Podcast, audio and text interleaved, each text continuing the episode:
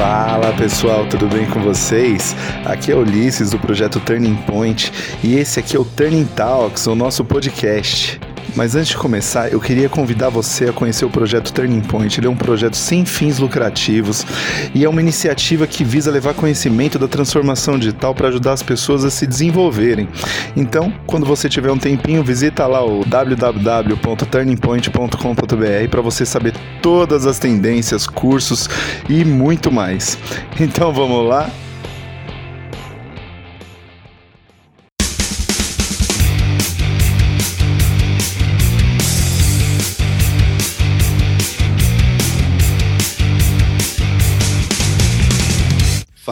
Pessoal, tudo bem com vocês? Hoje a gente vai falar sobre Data Science com especialistas muito renomados do mercado, meus amigos. E aqui para me apresentar, eu sou Ulisses, consultor de transformação digital com foco experiência do cliente e eu sonho em ter menos robôs no mundo. Bom, pessoal, primeiramente, muito obrigada aí pelo convite. É, meu nome é Elissa Suzuki, eu sou gerente de dados e analytics da, da Bayer para a área de Product Supply. É, eu ajudo as empresas e as pessoas a resolverem problemas por meio de dados e também design. Fala pessoal, obrigada Ulisses pelo convite. É, meu nome é Pamela, eu sou engenheira de dados no Itaú, trabalho com dados desde a minha época da graduação, trabalhando com pesquisa científica, desenvolvendo artigos. É, e hoje eu gosto muito dessa parte de trazer insights para as empresas, é, como que o dado, os dados podem ajudar as empresas a se transformarem. Bem bacana. Fala Ulisses, tudo bem? Primeiro, eu também gostaria de agradecer a oportunidade para a gente falar de um tema tão importante. E para eu me apresentar aqui, então, meu nome é Alan, eu sou consultor de negócios digitais no Santander e hoje a minha função é trabalhar com a transformação digital e principalmente a cultura focada nas pessoas. Como que as pessoas hoje dentro do Santander, uma organização centenária, como que elas passam a entender toda a transformação digital para trazer mais soluções práticas para os nossos clientes. Top, pessoal. Então só temos ninjas aqui, né? Com exceção de mim, porque ainda tô, tenho muito que aprender com vocês. E hoje, olha, eu, vou, eu juro que eu vou fazer isso, hein? E aí, é, o assunto que eu mais queria abordar aqui com vocês, eu estava ansioso para gravar esse episódio, é sobre a questão da transformação digital em relação ao data science. E aí, aproveitando especificamente o tema, que, o momento que a gente está passando, que é dessa pandemia, o isolamento, muitos negócios aí passando por dificuldades, muitas vezes é, é, eles não tinham dinheiro em caixa, eles não sabem o que fazer para surfar essa onda da transformação digital é, um dos pontos que eles vêm mais tropeçando é como explorar a base de conhecimentos que eles já têm dentro de casa. E aí eu queria ouvir um pouco da visão aí dos especialistas, é, é como que esses negócios, né, e aí podemos, podemos falar de grandes empresas, pequenas empresas, podem utilizar esse minério, né, esse novo ouro do futuro, para fazer dinheiro aí e sair dessa crise, né?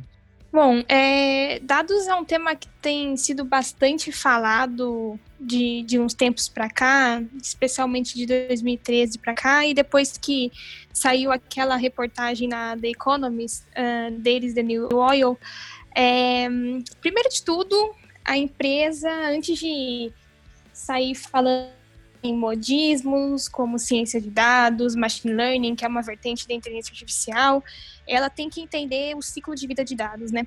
Então, assim como seres vivos, o, o dado também tem um, um, ciclo, né? Quando eu falo ciclo de vida de dados, é basicamente entender que ele nasce, ele é originado em algum lugar, em um sistema, por exemplo, um, e ele passa por algumas fases, né? Desde o momento da coleta, eu preciso coletar esse dado uh, e armazenar depois em algum lugar. Eu preciso tratar esse dado, é, fazer uma, uma, série de limpezas, organizá-lo, um, para aí sim eu começar a fase de análise exploratória, é, alguma análise mais simples e começar a realmente tirar uh, valor dos dados, né? Geralmente as empresas que estão começando a olhar diferente com os dados, elas vão pular direto no data science, né? ou na análise de dados e montar dashboard e esquecem todo esse caminho de preparação que é essencial é, para que você chegue onde você quer, né? Que é realmente no, no valor. É, então, isso desde pequenas empresas até empresas que trabalham com big, mais ou menos que a gente está vivendo. As empresas estão começando a, a enxergar o, o valor da, da, engenharia de dados e, e, do fundacional de dados também, além da, da ciência. Né? Eu vi você falando sobre é, bases sujas, né? E realmente eu, como um profissional de marketing de longa data, é, várias vezes já me deparei assim com, com bases precisando ser tratadas, né? E isso eu estou falando de e-mail marketing, né? Então imagino que esse problema ele deve é, passar também para outros tipos, né, de, de, de, dados, né? A qualidade de outros dados. Então, às vezes o cliente é, é que contratou um produto, quanto tempo? Você falou do ciclo, né? Quanto tempo ainda posso acreditar que aquele dado ele é valioso? É um cliente que comprou um, produto X, né? Por exemplo, às vezes o, o, o cara vai lá e compra a fralda. É, eu não posso ficar mandando mensagem de fralda para esse cara muito tempo, porque uma hora o filho desse cara vai desfraudar, entendeu? Então, é, são pontos que são muito valiosos, né? E que realmente, às vezes, eu vejo as empresas pulando etapas e queimando esse cartucho, né? Um ponto muito interessante. Com essa minha experiência trabalhando com a área de dados, desde pesquisa até grandes empresas, o que eu posso notar é hoje que com o surgimento de, de todas essas tecnologias, esses termos, a Big Data, Data Science, Machine Learning, é, inteligência artificial, que nem a Elissa e vocês falaram, é, as empresas estão querendo ir direto para a inteligência artificial, fazer robôs, fazer a revolução, e ela nem sempre sabe é, da onde, como que ela tem que começar muitas empresas não sabem nem os clientes que têm, é, o que o cliente compra. Então, eles deveriam começar do começo. E para você começar com análise de dados, você não precisa ter uma, um super data lake, big data, que tanto de informação. Você começa com data warehouse. A gente fala disso desde os anos 70, é, com Kimball, é, com os termos Data Warehouse, ETL, Star Schema. O que acontece é que hoje a gente tem um grande poder computacional para processar é, muitos dados e extrair mais insights rapidamente. E com isso veio a parte do machine learning e as empresas, as empresas puderam, podem usar esse poder computacional para desenvolver mais coisas, coisas mais robustas e que vão entregar valor para o cliente. E por causa disso, a gente tem empresas que hoje são tão é, renomadas, Netflix, Spotify, Uber, tudo graças ao poder computacional e também com a análise de dados que eles fazem. É, eu vejo muito empresas menores, assim, querendo já entrar no machine learning, fazendo robôs, mas que às vezes não faziam nenhuma análise de dados, não geravam um relatório, é, não analisavam as, as planilhas que pessoal hoje abomina Excel, né? Fala que Excel não é análise de dados. Mas é. Se você tem planilha Excel, você consegue extrair insights disso. Então, a gente não tem que começar grande, né? Começar sendo uma Netflix. A gente começa pequeno. A mercearia do seu Zé pode fazer uma análise de dados e entregar um valor melhor para os clientes dele. É, saber o que, que, eles compram, quando compram, o que mais compram. É, e poder entregar um valor maior para o cliente, né? Então, começar pequeno, com o que você tem mesmo. Nossa, você falou algumas coisas tipo é, data warehouse e, e, data lake. Realmente são temas, é, é, termos, né, muito específicos. Por um lado, é, olha, olha a mistura das coisas, né? Como, como você falou, né? O Excel ele já é uma base de dados que permite com que de repente pequenos negócios, né, desde que tenham esse interesse consigam fazer ali pequenas análises e isso ali pode escalar e um dia eles realmente vão é, lançar a mão, né, utilizar grandes, é, grandes tecnologias, que sai o machine learning que você também citou. Mas eu penso assim, poxa, será que esses novos nomes não são as coisas que estão assustando as pessoas? Será que isso não gera também um certo distanciamento, assim, tipo, puta, eu nunca nem ouvi falar, né, nesses termos de data warehouse, data lake. Você falou mais um, você falou um outro aí que eu nem lembro agora, mas são termos bem complexos, né? Você vê isso como uma dificuldade, assim, para as pessoas também é, se arriscarem a fazer? Eu acho que é mais falta de conhecimento da, das empresas, de, dos fundamentos mesmo, de tudo que envolve o mundo de dados. Por hoje está nessa nesse boom é, de desses termos, né, de inteligência artificial, data science, todo mundo já quer pular para isso. Mas tem todo um caminho a se percorrer, que nem a Elisa falou, desde, a, desde a coleta de dados, do tratamento, da disponibilização e de todas as técnicas e metodologias que as empresas grandes já seguem, né? Então eu acho que, que sim, gera, gera um medo, mas as pessoas estão pulando essa parte mais básica e já indo direto para essa porque tá hoje em dia, né, que tá todo mundo falando, todo mundo quer alcançar esse mundo da inteligência artificial. Pode crer.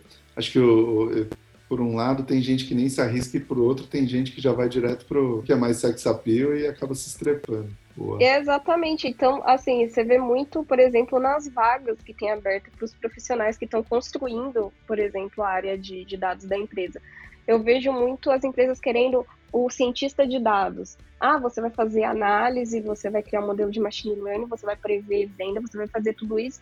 Aí contratam um cientista de dados e chega lá, cadê o dado? Não tem nem dado coletado. Aí o, o cientista de dados, que era para ser a pessoa que ia fazer os modelos, analisar os dados, vão estar tá fazendo o trabalho do engenheiro e construindo toda a área, né? Coletando a informação, construindo o lake ou warehouse para poder ter esses dados armazenados em algum lugar e construindo toda a cultura de dados, né? Porque é muito importante isso na empresa, ter a cultura de dados. Se você não tem o mindset de ser uma empresa data-driven, esse é o começo, por onde você deve ir. Fico muito feliz que as empresas estão criando a área de engenharia de dados para que o dado chegue, chegue o mais preparado possível para que os cientistas, os analistas de dados possam tirar grande valor desse ativo. Cara, eu tô, tô ouvindo as meninas comentar aqui sobre o tema de dados e é muito curioso, né? Porque realmente, quando a gente fala de dados hoje em dia, com toda essa evolução tecnológica, a gente fala muito de marketing digital, de ter as informações dos clientes na mão.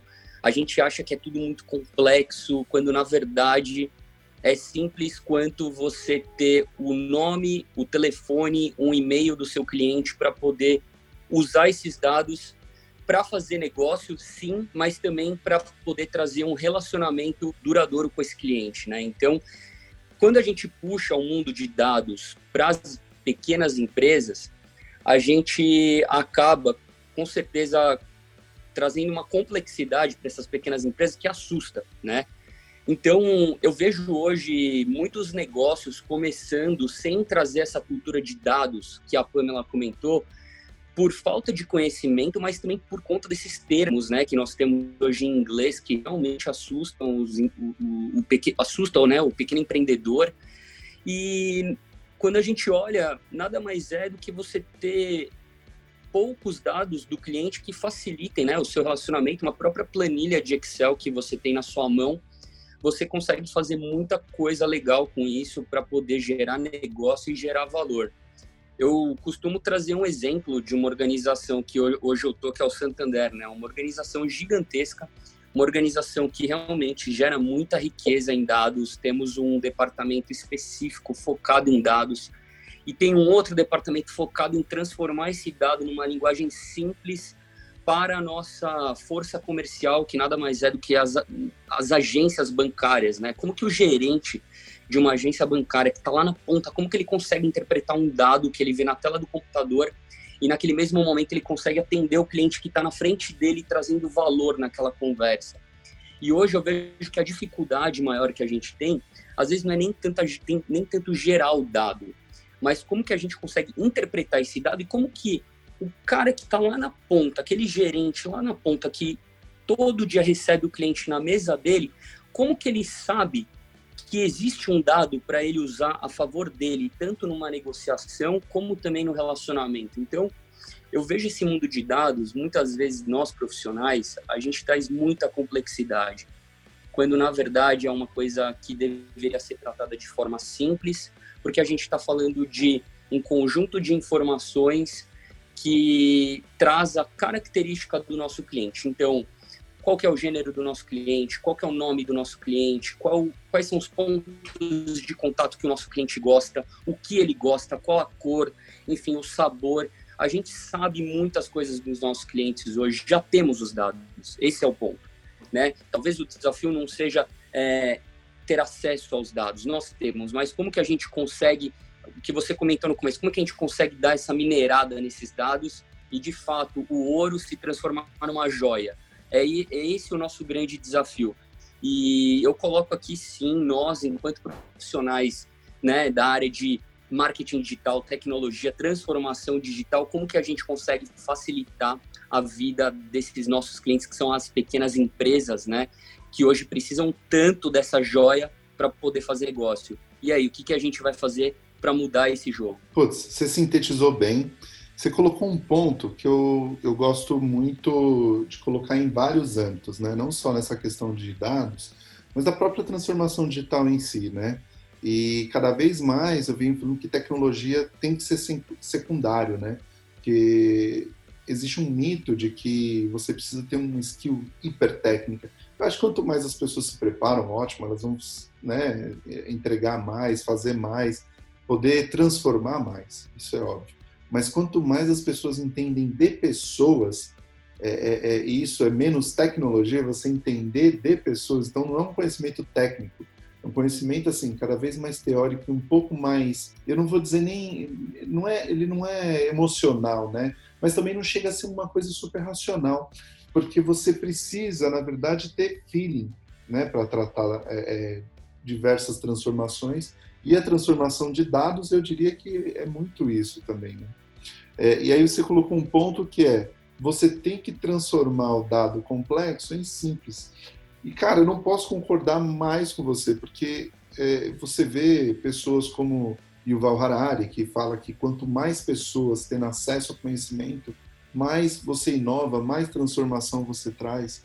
É, você vê aí movimentos de empresas como o Google fazendo cada vez mais é, é implementações de ferramentas que antes só estava na mão de, de, de, pessoas altamente capacitadas e hoje está muito mais simples você construir um site, construir é, de repente ali um, um, um, servidor e assim você simplificar as coisas, você consegue realmente solucionar problemas, né?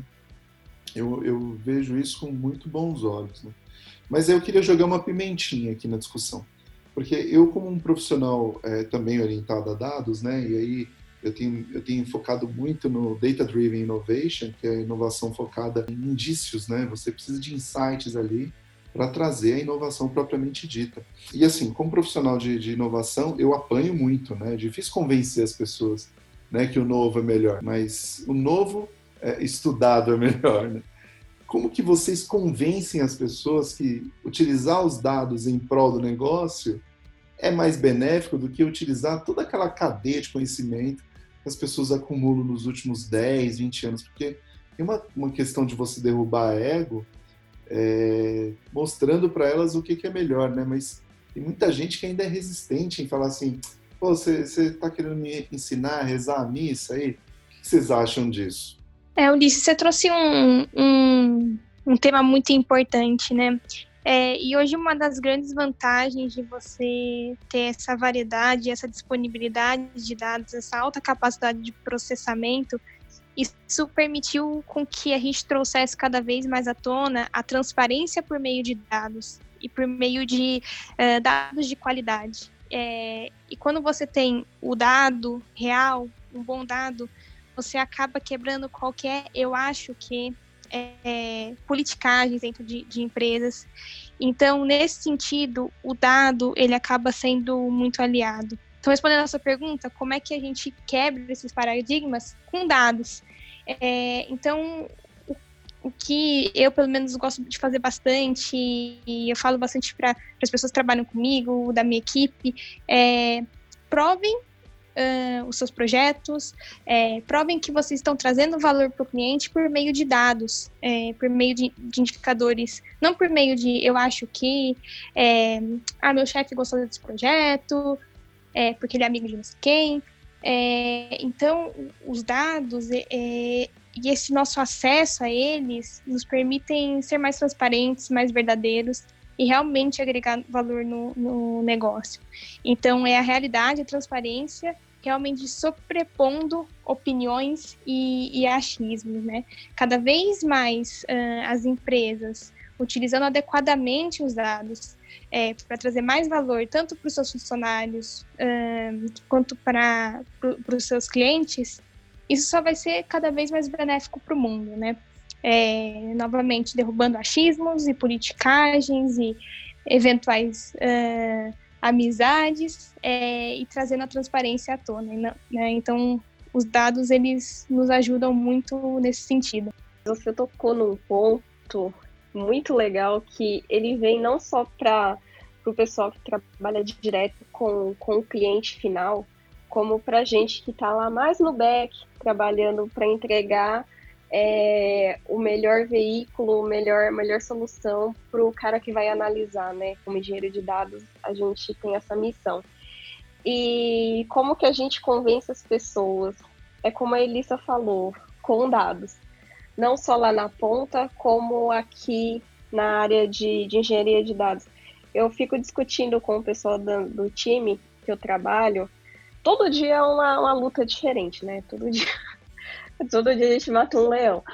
E assim, eu vejo que quando a gente tenta argumentar com, seja com outra área, com, com gestor, que alguma solução é melhor que a outra, se a gente vai na base do achismo, a gente apanha. Nossa, mas a gente apanha feio. E a gente está é, usando aquilo que a gente produz, que são dados. Hoje, é, eu ando discutindo muito com o pessoal que trabalha comigo, de a gente precisa usar dados, o que a gente tem, as, o, o que a gente gera, para poder dizer que uma solução é melhor que a outra, por exemplo. Isso não é só lá na ponta, não é só lá no cliente, é no desenvolvimento, desde a injeção do dado, das soluções que você cria. Então, tudo é baseado em dados. A gente tem que tentar colocar isso no nosso dia a dia, em todas as decisões que a gente vai tomar. Eu sempre vejo assim, né, as oportunidades, uma chance da gente também transformar os processos. Oportunidades que eu quero dizer assim, ah, poxa, eu tenho notado aqui que a gente pode vender o produto A, o produto B, são oportunidades. A gente vai lá e é, é, faz um estudo, né, geralmente de viabilidade, mercado e tudo mais. É uma, uma, até uma fórmula para esse planejamento, né? É, putz, dá dinheiro, não dá dinheiro, em quanto tempo e tudo mais. Mas, cara, eu ainda consigo apanhar bastante, porque grandes corporações ainda são complexas, assim, no sentido de, poxa, número mostra, pô, mas esse número aí não quer dizer nada. tem, tem essa complexidade, às vezes, das áreas, né? Mas realmente, eu acho que o caminho é sempre cada vez mais a gente se embasar aí cada vez mais por dados, né? Eu tinha até um chefe que falava bastante assim, é, em Deus eu acredito, né? Para todo o resto, tragam-me dados. Então, até quando a gente ainda vai quebrar os achismos aí, os paradigmas, como a Elissa bem disse, para a gente embasado por dados, né? Para a gente conseguir prosperar aí as mudanças eu acredito que não tem como a gente fugir mais, que é o tema da transparência, né? Então, hoje em dia, com toda essa evolução, principalmente de redes sociais, enfim, todo o controle que é possível ter a partir da análise do comportamento dos clientes no ambiente digital, a gente acaba tendo toda uma exposição, né, dos dados das pessoas, dos dados das empresas, enfim, é, a forma como a empresa ela trabalha é, com o mercado, como que ela se relaciona com os clientes. Então, isso tudo realmente trouxe um, uma visão muito mais transparente de como funciona tudo isso, né? E a partir desse momento que você tem uma maior transparência com relação a dados dos clientes, transparência, vamos colocar um exemplo aqui. Poxa, hoje eu entro na rede social de um determinado cliente eu já consigo ter mais ou menos aquele feeling do que a pessoa gosta, quais lugares ela frequenta, como que é a família dela, tem mais de um membro na família, não tem, puta, e nisso eu vou meio que moldando um produto ou uma solução para para esse possível cliente, enfim. Então, quando eu falo de transparência, é exatamente isso. Como as pessoas estão muito expostas hoje no ambiente digital, eu consigo ter mais informações dessas pessoas. E aí, voltando na sua pergunta, mas como que eu consigo convencer a área A, B ou C da minha empresa de que você precisa trabalhar com dados? Né? Então a Elissa colocou muito bem, com dados, né? Eu acho que o melhor resultado de tudo isso é trabalhar com dados. Mas muitas vezes surgem algumas hipóteses. Puta, mas vamos tentar lançar o produto com a cor vermelha é, ou com a cor laranja? Putz, vamos fazer um teste, né? Então, eu queria trazer esse ponto aqui também para a conversa. Hoje, o ambiente digital, ele permite a gente realizar testes, porque é um ambiente que, por mais que pareça um ambiente descontrolado, ele é mais controlado possível. O que significa isso?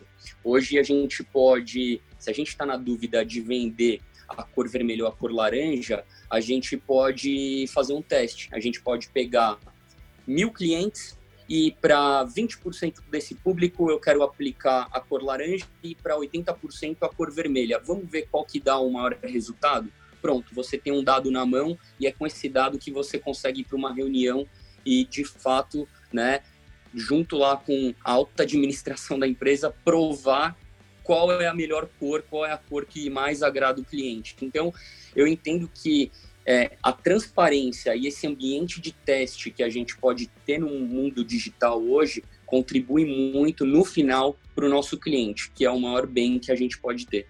Essa é a minha visão com relação a esse desafio que nós temos hoje, principalmente nas grandes corporações. Eu não consigo acrescentar nada. Você matou a pau. Exatamente isso. Na nossa profissão, a gente tem o benefício do erro com menos impacto, né? Então, esse é um ponto muito importante também. Acredito que vai ajudar muita gente aí. Porque você não precisa só ter a resposta de dados legados, né? Você pode ter a resposta ali fazendo um teste na hora, a tal da POC, de repente um teste de usabilidade e tudo mais. E aí, o que eu queria chamar uma discussão aqui agora é relacionado à tomada de decisões influenciadas por dados. O que eu quero dizer com isso, né? Recentemente eu li um artigo falando que o cérebro humano ele chega a tomar até 35 mil decisões por dia. E aí eu tive até uma discussão bem acalorada com outro amigo é, é, é, sobre quanto dessas decisões a gente toma de forma consciente, né? Porque, querendo ou não, por mais maravilhoso que seja o cérebro é, humano, a gente acaba ali fazendo muita coisa no piloto automático, né? O Alan citou que as redes sociais são uma fonte muito rica de dados das pessoas, né? E com base até nessa um pouco nesses insights, né, de quanto a gente está autônomo nas decisões que a gente toma, né? O que vocês acham aí dessa discussão que rolou referente à manipulação das eleições americanas para influenciar ali a eleição, né, do do Donald Trump. Isso existe mesmo? Não existe? Eu tenho amigos que batem o pé e falam que isso não é possível. Mas eu queria ouvir um pouco do mindset aí dos especialistas, até porque, cara, vocês já viram muita coisa acontecer, né? Bom, é, a gente fala muito dessa esfera de relacionamento, negócios e eu particularmente tive seis anos da minha carreira dedicado a um mundo de compliance, né, um mundo dos valores éticos, né, que as organizações devem ter, não só as organizações, mas todas as pessoas, né? E quando a gente fala desse tema, né, da ética, é um tema que muitas vezes a gente esquece nesse momento digital, né, nesse, nessa era digital. Mas é o momento que a gente mais tem que colocar isso em prática, porque a gente tem a todo momento os dados, né, das pessoas disponíveis, né? Muitas vezes esses dados até nem não estão disponíveis e a gente acaba, é, como que eu posso dizer, infringindo aí é, normas, regulamentos para poder ter acesso a esses dados, né? Então, do que rolou aí de, de boatos, notícias, né, com relação à, à campanha, né, do Donald Trump e todo esse tema de utilização de dados indevidos, né, para fazer a campanha eleitoral, eu vejo da seguinte, da seguinte forma: ele ele teve uma ação aí, pelo menos a equipe dele teve uma ação inteligente, só que de forma antiética, vamos dizer assim, porque ele acabou tendo acesso a dados de milhões né, de pessoas e acabou utilizando isso a favor da campanha dele. Só que eu considero que, é, se realmente isso for real, ele acabou utilizando esses dados indevidamente, porque hoje esse mundo de dados ele tem também um controle, né? Você tem que usar isso com ética e também os clientes é importante que eles saibam que os dados deles está sendo usado para algum fim. Então, essa responsabilidade que, que nós, enquanto profissionais de dados, temos hoje em dia, ela tem que realmente é, estar presente em todas as ações que a gente tem na nossa, na nossa rotina, né? Então, a gente fala muito, né, das empresas, dos cuidados que a gente tem que ter com dados de CPF, informações pessoais, né, dos clientes. Por exemplo, putz, eu não posso passar um dado sensível por e-mail a gente ainda está é, tá construindo esse ambiente é, ético no mundo dos dados, né? Então, quando a gente pega especificamente esse tema da, das eleições norte-americanas, a gente começa a se deparar com alguns conflitos de valores mesmo. Poxa, ele usou algo que estava disponível para se eleger, ele, que eu digo, né, a campanha do Donald Trump, mas será que a forma que ele fez isso foi a forma correta? Né? Então, acho que essa é uma discussão que, se a gente ficar aqui, a gente vai ficar falando até três horas da manhã. Mas acho que o fato aqui é cada um ter a consciência e saber que o dado, sim, ele é disponível, ele pode muitas vezes ser público, mas temos que zelar pelo dado também. Eu sinto em dizer, mas eu já perdi um pouco da fé no ser humano. Mas, é, por outro lado, eu, eu, eu, gosto muito aí de iniciativas que vêm acontecendo, né? Se, é, essa, essa lei de proteção aos dados, ela já vem com um viés aí para mostrar que a internet não é terra de ninguém, né? Que internet é ambiente é, é sério, né? E cada vez mais ele vai ser regulado. É, eu vou pegar o, o, gancho que o Ulisses comentou um pouquinho das leis de proteção de dados, né? É, os dados eles têm cada vez mais ao longo da história se provando como uma ferramenta muito poderosa tanto para o bem, né, quanto para o mal. É, então você vê situações em épocas de Segunda Guerra Mundial, por exemplo, que a privacidade é, em relação a informações é, de uma família. Então, se uma pessoa, uma família judia, por exemplo, em território alemão, isso podia significar a vida ou morte daquela família, daquela pessoa, né? Então, aí já se falando em privacidade de, de dados desde é, da Segunda Guerra Mundial e, e desde antes disso, né? É, falando um pouquinho da Lei Geral de Proteção de Dados, né? A Lei Geral de Proteção de Dados é uma lei é, que era para entrar em vigor já no ano passado, foi adiado para esse ano e é bem provável, se eu não me engano, acho que já foi até cancelado para os próximos anos aqui no Brasil. Ela é basicamente quase que 100% baseada na GDPR, que é uma lei de proteção de dados uh, europeia, e diz respeito em como as empresas, uh, o setor público e o setor é, privado vão utilizar, armazenar e quais dados eles vão coletar dos clientes e para qual determinado uso, né? Então, basicamente, daqui uns tempos para frente, é, talvez você já tenham notado alguma coisa uh, do gênero, o cliente tem que autorizar a instituição a coletar determinado dado dele uh, e explicar qual, qual fim ele vai estar tá dando para aquele dado, né?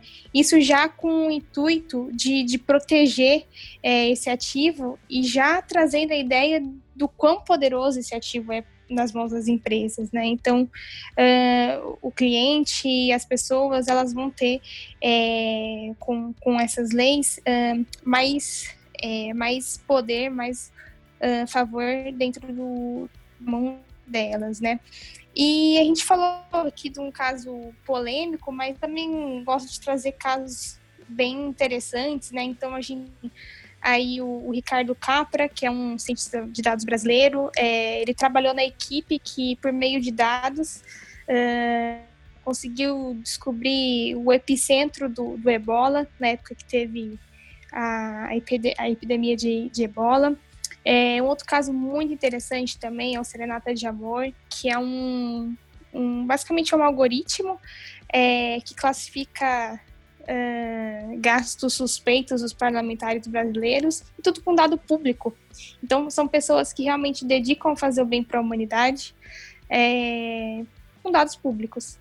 Um, então, hoje a gente tem alguns mecanismos que estão surgindo no mundo, né, como leis, para que episódios como, como esse do, do Trump talvez sejam minimizados ou não possam vir a acontecer é, novamente, né? Mais um episódio do poder que se tem é, diante do, dos dados. É, até baseado nessas leis que vieram surgindo e estão sendo cada vez mais reforçadas, é, é, é possível então manipular pessoas conhecendo o comportamento delas. Sim, é possível. É, existem algumas formas de, de, de, se fazer isso. E, claro, utilizando dados, né? É, até hoje com, com fake news, é, dependendo da pessoa para qual você manda essa notícia, ela é facilmente manipulável. É, então, existem formas e formas de, de se fazer isso, mas tomara que esses instrumentos nos ajudem a barrar essas ações que têm alguma, é, algum objetivo maléfico para o mundo, né? uma notícia que saiu foi a, a reeleição do Obama, né? É, ainda era um jovem na época.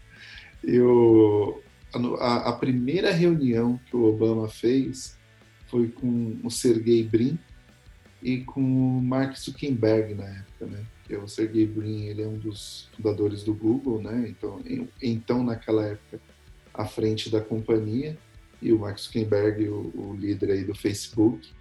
E naquela época já mostrava ali que o controle das informações já era uma preocupação em escala global para o presidente mais importante do, do mundo, né? É, sobre esse tema eu só consigo pensar que sim, eu acho que todos nós estamos sendo manipulados pelos pela, por essas empresas, pelos dados que elas coletam, e todas as análises que elas fazem é, sobre a gente. É, a gente publica muita coisa na internet, né? Nossos gostos, hábitos, ideais, sentimentos, onde a gente está indo.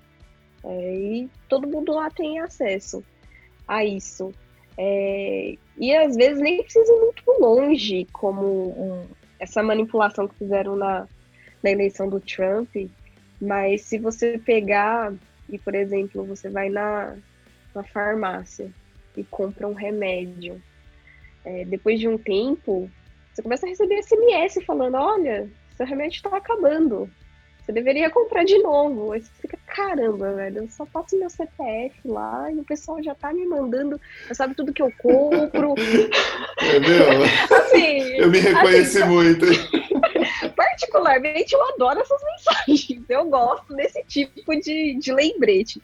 Mas imagina o que está acontecendo na, seu, na sua é, timeline do, do Facebook, ou que é o mais assim que, que a gente vê que tem uma manipulação por trás. Não sei se o Instagram tá assim também, mas o que eu vejo, assim, esses, sabe esses aplicativos bobos que aparecem? Ah, a última polêmica foi daquele que transforma as pessoas que ficam mais velhas. Tava todo mundo usando, transformando a pessoa em neném, depois transforma a pessoa de idade. E você aceita aquele aplicativo no seu celular e você nem sabe o que, que eles estão pegando o seu. Não sabe nem onde que tá sendo. Não sabe nem saber onde que tá. Pode até ser, sei lá, vai que tá mandando sua biometria pra algum lugar e você fica lá brincando, achando que aquele negócio é super inocente. E no fundo não é. Então, assim, a gente nem sabe o que, que, que tá sendo coletado, né? Então, eu acredito sim que a gente está sendo manipulado. Desde as pequenas coisas, a recomendação de que se o remédio acabou e que você deveria comprar de novo, até, sei lá, a, a cadeira que você falou com seu marido em casa, que quer comprar e depois começa a parecer no seu anúncio. eu acho que tá todo mundo escutando a gente, então sim, acho que a gente tá sendo manipulado, tá sendo. estão usando os nossos dados para tudo. Né?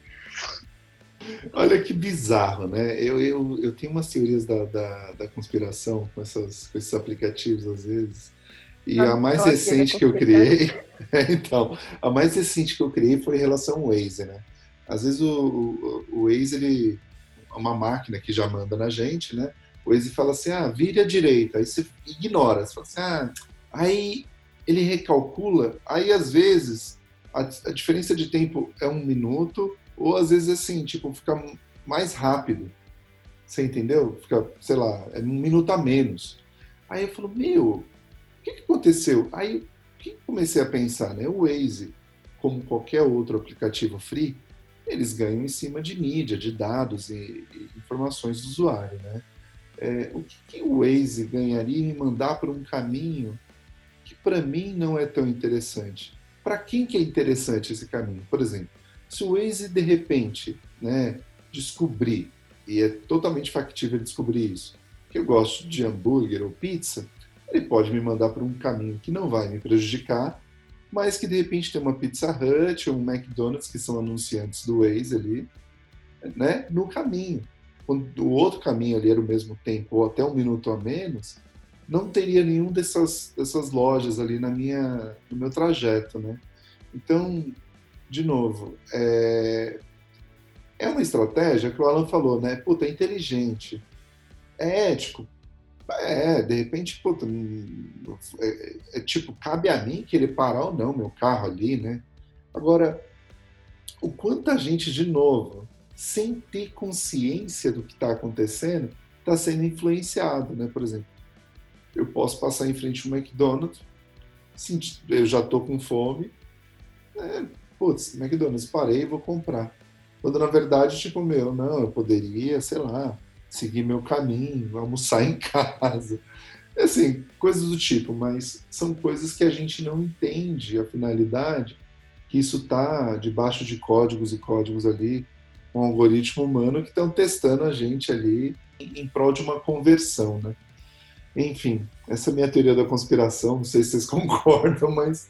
Cara, é uma teoria que você comentando agora dá medo, né? Porque realmente, quem, quem nunca passou por, esse, por essa situação, né? Você pega um caminho diferente do Waze e acaba sendo um caminho melhor. E isso vai também muito de encontro com o tema de teste, né? Então, pô, você joga, sei lá, 10% dos clientes para uma rota sentido McDonald's. Vamos aproveitar o exemplo aqui. E aí você vê quanto desses clientes de fato pararam no McDonald's. E aí o Waze, nessa interlocução que ele tem não só com as pessoas, mas também com as empresas, ele acaba tendo na mão dados, né, para poder fazer o que ele quiser, para ele poder vender, para ele poder atrair mais clientes aí corporativos, enfim. Mas essa daí, o Ulisses, mandou bem. Nunca tinha pensado nisso e faz todo sentido, cara. E isso daí muita gente passa todo dia. Porque assim, é, a gente está cada vez mais online, né? Cada vez mais conectados. E quando as geladeiras estiverem conectadas e quando, é, é, sei lá, os sofás estiverem conectados, a gente vai estar tá à mercê, assim, o tempo todo de propagandas. Então, assim, qual vai ser o limite do, do da propaganda é, é, digital, né? Porque é uma propaganda que se baseia em dados para ter ali um insight, né?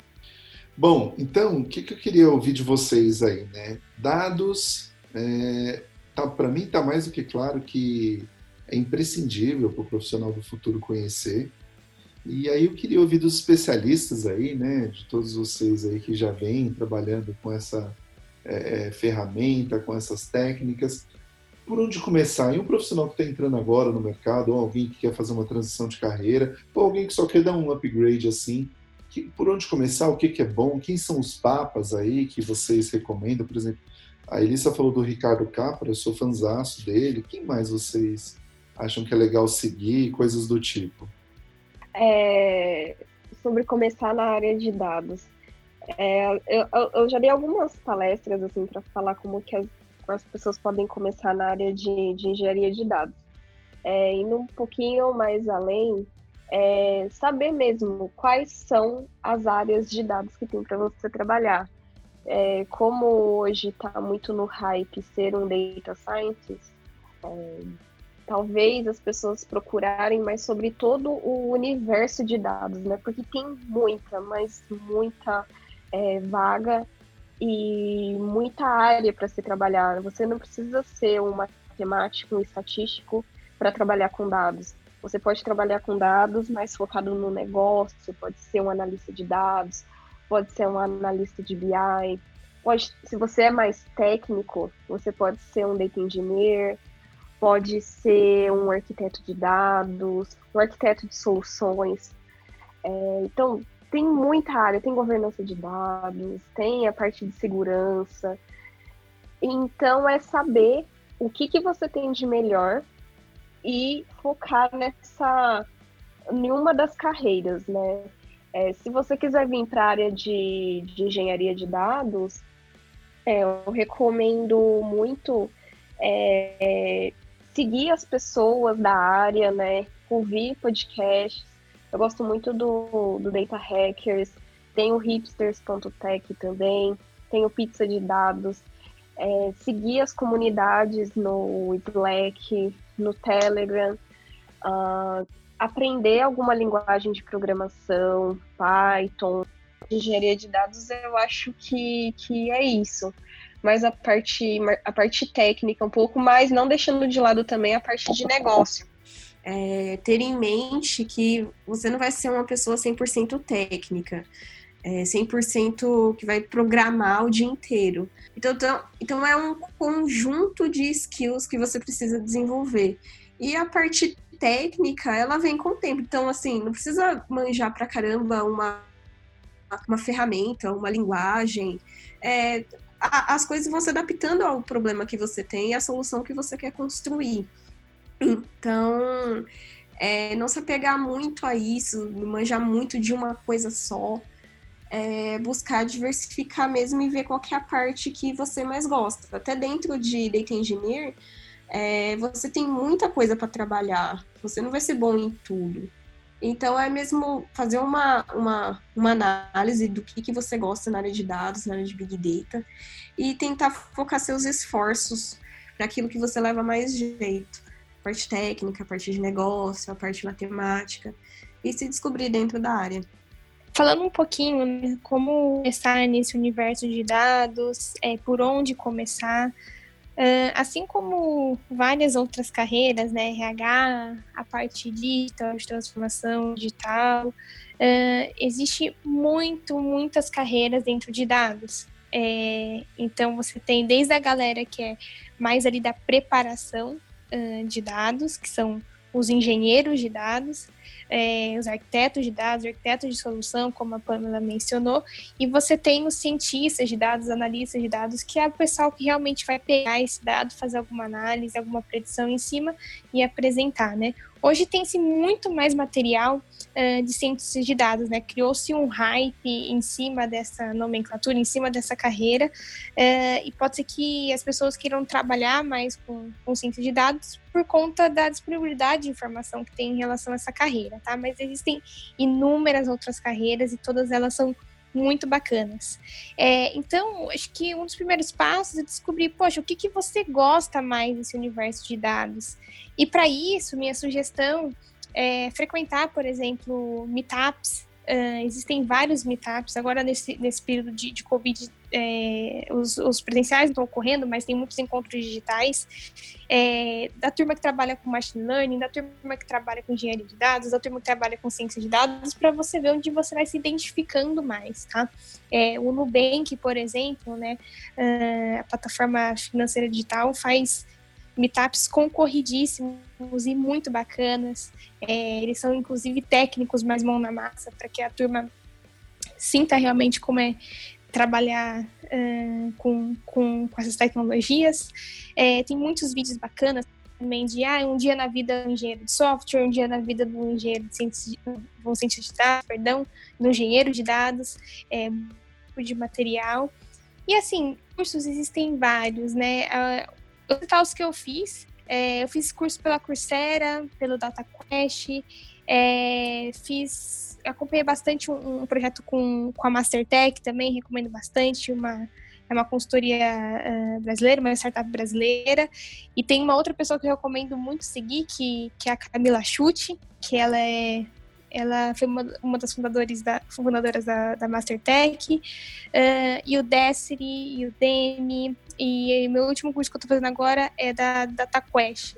Então tem muito curso bacana também na internet. Então é legal pegar essas pílulas de conhecimento desses cursos e ver onde você gosta mais, ah, onde você se encaixa mais. É, tem uma plataforma bem bacana também que se chama Kaggle, é, K-A-G, é, GGLE, que é uma plataforma que tem bases uh, gratuitas para que você possa baixar e fazer eventuais estudos e também desafios nessa plataforma. É, então, desafios de, de ciências de dados, de análise de dados, que é muito legal também fazer para você colocar na prática o que você aprende nesses cursos.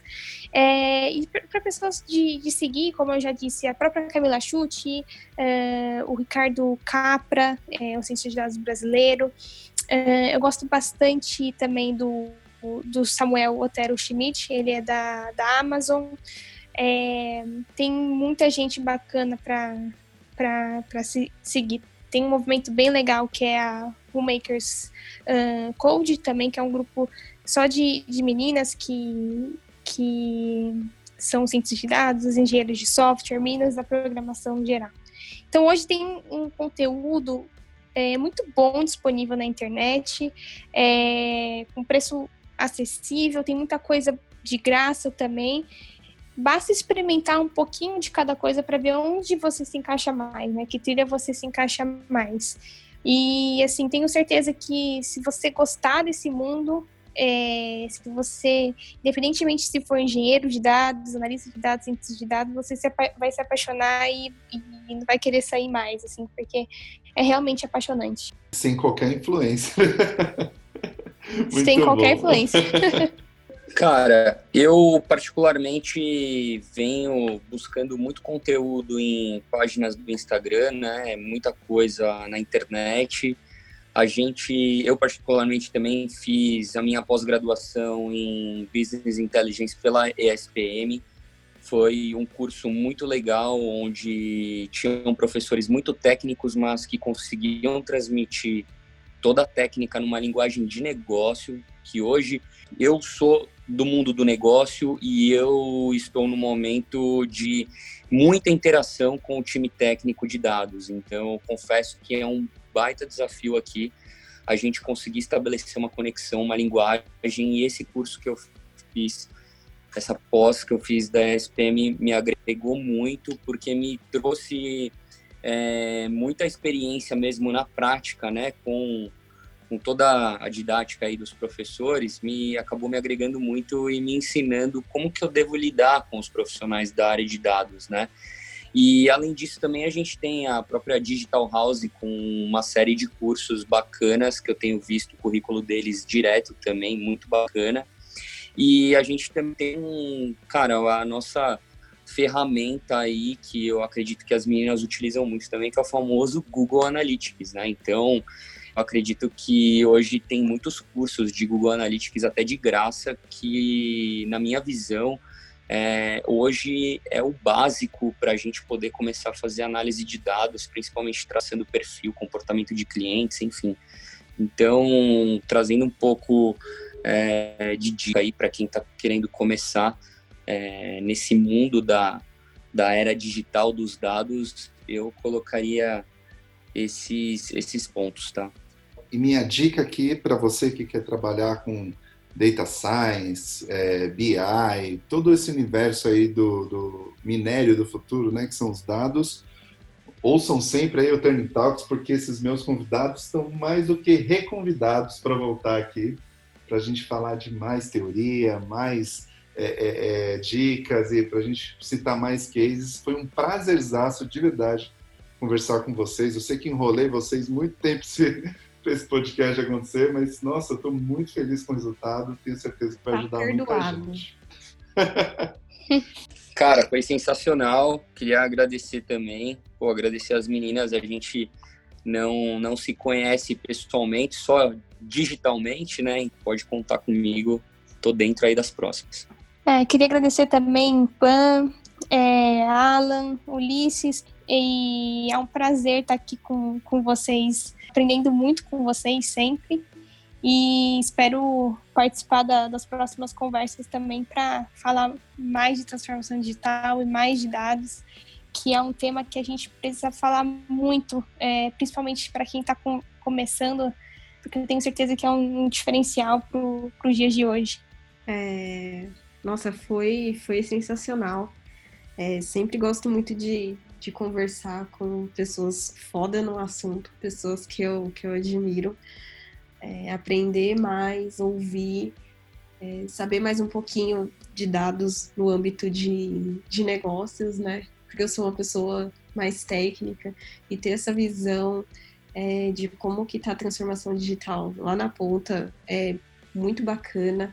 Agradeço ao Ulisses pelo convite mais uma vez. Eu sei que você enrolou a gente, mas sim, tá perdoado, porque foi muito bacana. É, Elissa, muito bom falar com você de novo. E Alan, prazer. Obrigada pelo convite. Muito bom, galera.